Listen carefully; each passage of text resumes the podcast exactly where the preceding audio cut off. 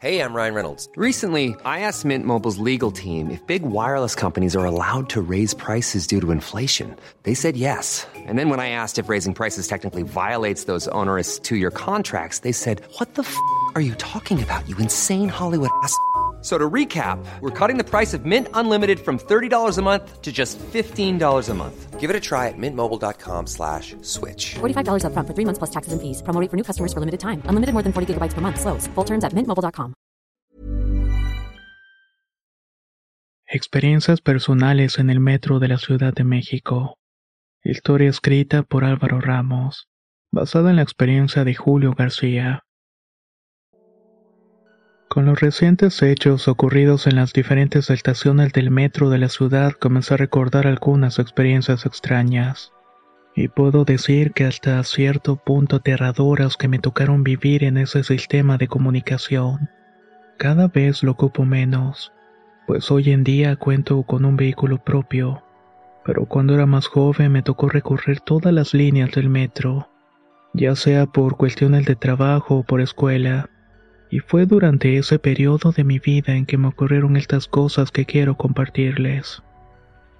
Uno de los recuerdos más vívidos que tengo tiene que ver con la línea 3 del metro. Esta es la que corre desde Indios Verdes hasta Cuemanco. Por cuestiones de la escuela en una ocasión tuve que viajar a Pachuca, por lo que para tomar el autobús tenía que viajar hasta la terminal Indios Verdes en el norte de la ciudad. Recuerdo que era muy temprano yo estaba tomando el metro en la estación División del Norte. Por la hora y por ser fin de semana no estaba tan abarrotado como en otras ocasiones. Así que pude ir en un vagón relativamente vacío. Recuerdo haberme sentado cerca de las puertas para que fuera más rápido el salir por ahí. Al fondo iban dos niños de unos 10 años, un niño y una niña. Ambos jugaban con unos muñecos de madera y no parecían tener la supervisión de un adulto. Esos niños únicamente jugaban y reían, pero no volteaban a ver a nadie más. Dentro del vagón habríamos unas 15 personas, todos sentados y metidos en lo propio. Sabiendo que el trayecto sería largo, me puse mis audífonos y me dispuse a disfrutar el viaje. Gente entraba y salía del vagón en cada estación en que nos deteníamos pero aquellos dos niños continuaban allí. Al llegar al metro, la raza, las puertas se abrieron y los pequeños se acercaron. Pensé que iban a bajar, pero no. Se quedaron parados en la entrada como esperando ver a alguien. Fue justo cuando las puertas se cerraron que los vi atravesarlas y desaparecieron entre la multitud. Les juro que en ese momento no sabía qué estaba pasando. De inmediato pensé que había visto mal y que era imposible que esos niños hubieran cruzado la puerta, además de que nadie se hubiera percatado de ello. Me bajé en Indios Verdes y continué mi camino y estuve todo el día en Pachuca y regresé en la noche a la ciudad. Tenía que hacer el mismo trayecto de la mañana pero hora de vuelta. Para ese momento, con todo lo que viví ese día, había olvidado por completo aquellos pequeños. Hasta que nuevamente el metro se detuvo en la raza. Allí abordó mucha gente como era de costumbre. Ya era de noche y todos buscaban llegar a casa antes de que saliera el último tren. No puse demasiada atención a la gente que estaba subiendo, pero de pronto unas risas llamaron mi atención. Estas venían del fondo del vagón y eran las risas que ya había escuchado anteriormente. Cuando volteé los vi. Eran los mismos niños de la mañana. Tenían la misma ropa y los mismos muñecos de madera iban allá al fondo. Estaban jugando como si nadie notara de que iban solitos. Al verlos una sensación de frío se apoderó de mi cuerpo. Recordé lo que vi antes y de inmediato pensé que tal vez esos niños no eran normales, que tal vez eran dos pequeños fantasmas, que por alguna u otra razón subían y bajaban en esa estación. Cuando las luces del metro se apagaron dejé de escuchar aquellas risas, y cuando éstas se volvieron a encender en la siguiente estación estos ya no estaban. De inmediato me acerqué a la señora delante de mí y le pregunté si ella había escuchado a unos niños jugando al fondo.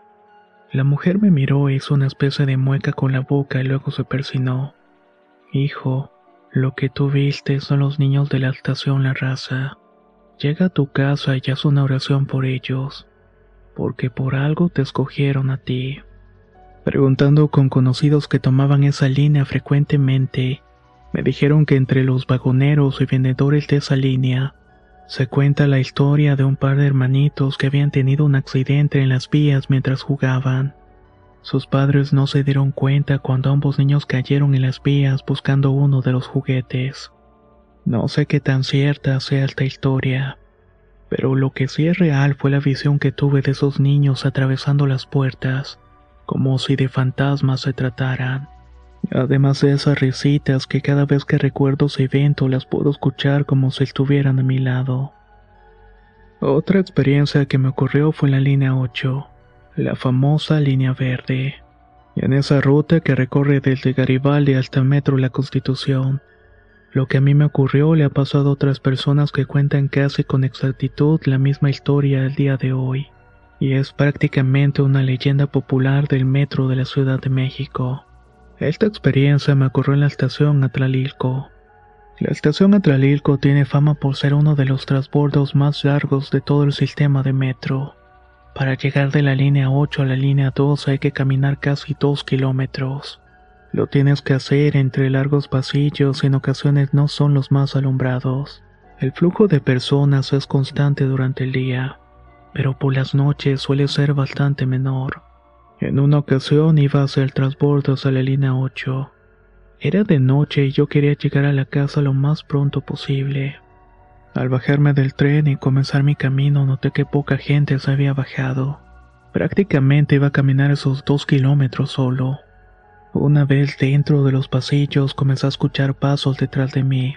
Yo no acostumbro a voltear porque he tenido malas experiencias. Lo que hago generalmente cuando siento que corro peligro de ser asaltado es acelerar el paso. Ya en un punto salgo corriendo lo más rápido posible. Esa noche, mientras aceleraba el paso, la persona que venía detrás de mí hizo también lo mismo.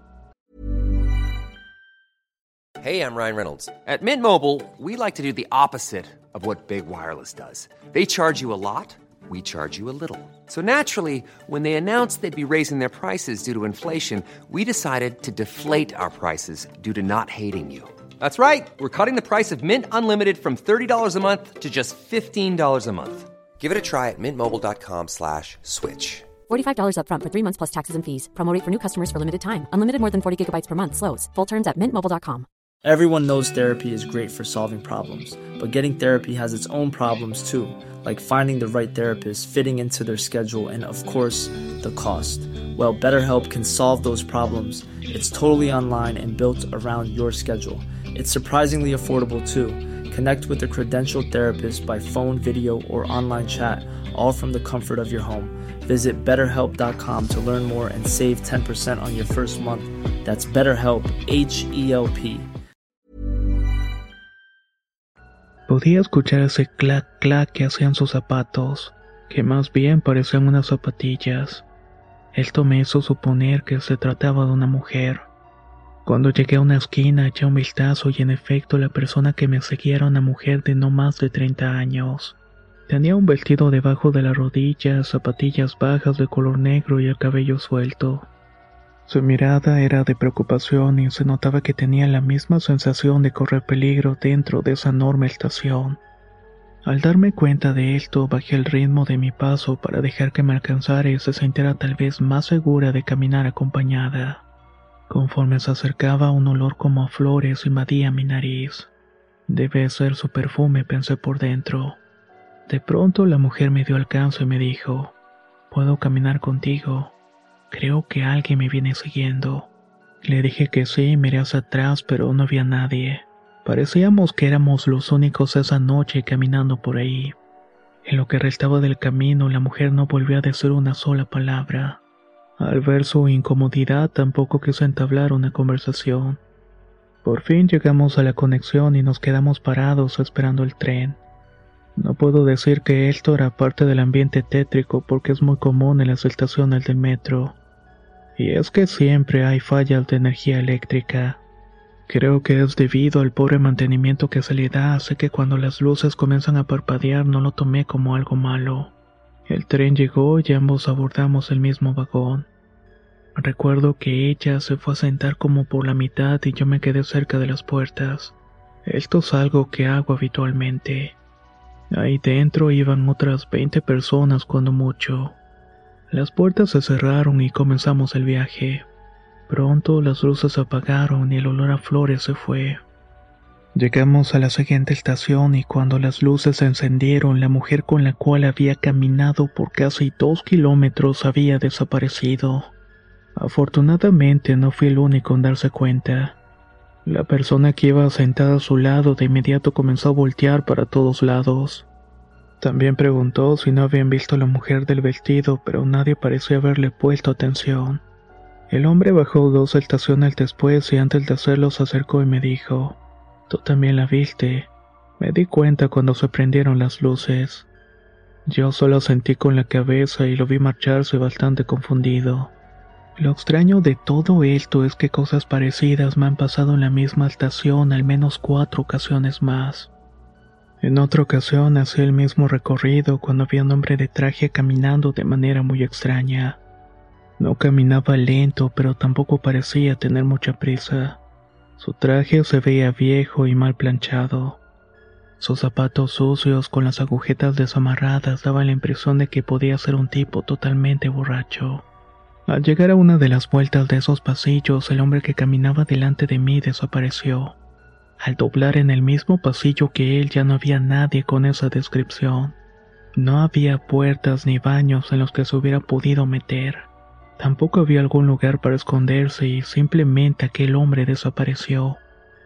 Con el tiempo, un familiar me contó la historia de esa estación y cómo mucha gente ve espectros en ese sitio. Dicen ver sombras que caminan entre las personas y gente que aparece y desaparece en los vagones de esa línea. Lo que a mí me ha pasado le pasa a muchas personas, pero a veces no se dan cuenta. Otra de las anécdotas que más recuerdo del metro fue una vez que me quedé dormido mientras abrazaba mi mochila. Había tenido días muy atareados y había dormido muy poco. Esa tarde regresaba a la escuela para presentar un examen. Al ver que faltaba un buen tramo, decidí dormirme un ratito pero en algún momento del trayecto algo me hizo despertar. Cuando abrí los ojos vi una cara pálida con los ojos hundidos y la dentadura más amarilla que he visto. Aquella persona me miraba fijamente a pocos centímetros de distancia. Por impulso y miedo volví a cerrar los ojos y los apreté tan fuerte como pude. Podía escuchar su respiración, pero no quería abrir los ojos de nuevo. Seguí así hasta que el tren se paró en una estación y justamente en ese momento los abrí. Obviamente ya no había nadie mirándome fijamente. La gente a mi alrededor ni cuenta se había dado, tal vez solamente había sido parte de una pesadilla mientras dormía. Fui a la escuela, presenté el examen y decidí volver a casa para poder dormir. Mi siguiente y último examen era dos días después, así que debía descansar un poco. Al regresar en la misma ruta y al detenernos en una estación vi subir aquel personaje de la cara pálida. Estaba caminando encorvado y jalaba una bolsa de tela que arrastraba por el piso. Se sentó y desde su lugar no paraba de verme fijamente mientras hacía una mueca que yo creo intentaba hacer una sonrisa. Yo en cambio me fui todo el camino de regreso mirando fijamente a la puerta esperando que aquel hombre hiciera un movimiento en falso para alejarme de ahí o bajar de inmediato. En esa ocasión yo me bajé antes de él, aun cuando todavía me faltaban tres estaciones para llegar a mi destino. No sé, pero había algo en esa mirada que no me daba buena espina. Creo que en esa ocasión tomé la mejor decisión. Ese mismo día mi hermano llegó a la casa una media hora después de mí. Llegó pálido, temblando del miedo y decía que ya no iba a viajar en el metro. En el vagón en el cual venía encontraron el cuerpo de un hombre apuñalado que lo habían dejado recostado como que la gente pensara que estaba dormido. Según mi hermano, la gente describía al hombre viejo con la cara muy pálida. Tenía dientes chuecos amarillos y caminaba como jorobado. Según los testigos, ese hombre estuvo hablando con el apuñalado. Se bajó una estación antes de que la gente se diera cuenta que este hombre iba regando sangre a causa de las múltiples puñaladas. No podría asegurar que hablábamos de la misma persona, pero al menos la descripción era bastante parecida. Todo esto viene a colación por el último accidente fatal ocurrido en el metro. Mucha gente comenzó a contar que mientras caminaban por esas oscuras vías del tren, lograban escuchar voces y veían sombras que parecían entrar y salir de las paredes. Todo al mismo momento que ellos buscaban la forma de salir de ahí. Era como si dentro de aquellos túneles vivieran los espíritus de esos seres, aquellos que deambulan por las estaciones y vagones del metro, y de los que no sabemos si están realmente vivos o muertos. Sin duda alguna el metro de la Ciudad de México tiene muchas historias como estas. Es cuestión de que las escuches por algún familiar o amigo, o tal vez puedan llegarte a ocurrir a ti en algún viaje que hagas en él. Abre bien los ojos la próxima vez que viajes en el metro.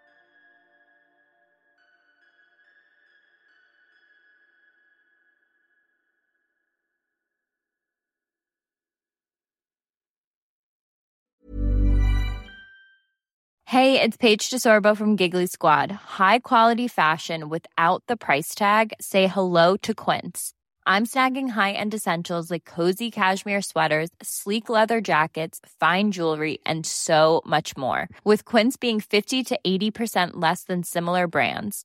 And they partner with factories that prioritize safe, ethical, and responsible manufacturing. I love that. Luxury quality within reach. Go to quince.com slash style to get free shipping and 365-day returns on your next order. quince.com slash style. Hey, folks, I'm Mark Marin from the WTF Podcast, and this episode is brought to you by Kleenex Ultra Soft Tissues, your ally to help tackle your allergy symptoms this season. I love the change of seasons, but nobody loves pollen and all those other things floating in the air that make you sneeze during this nice weather. Kleenex Ultra Soft Tissues are hypoallergenic and allergist approved, so fight back against watery eyes and runny noses without worrying about irritating your skin. For this allergy season, grab Kleenex and face allergies head on.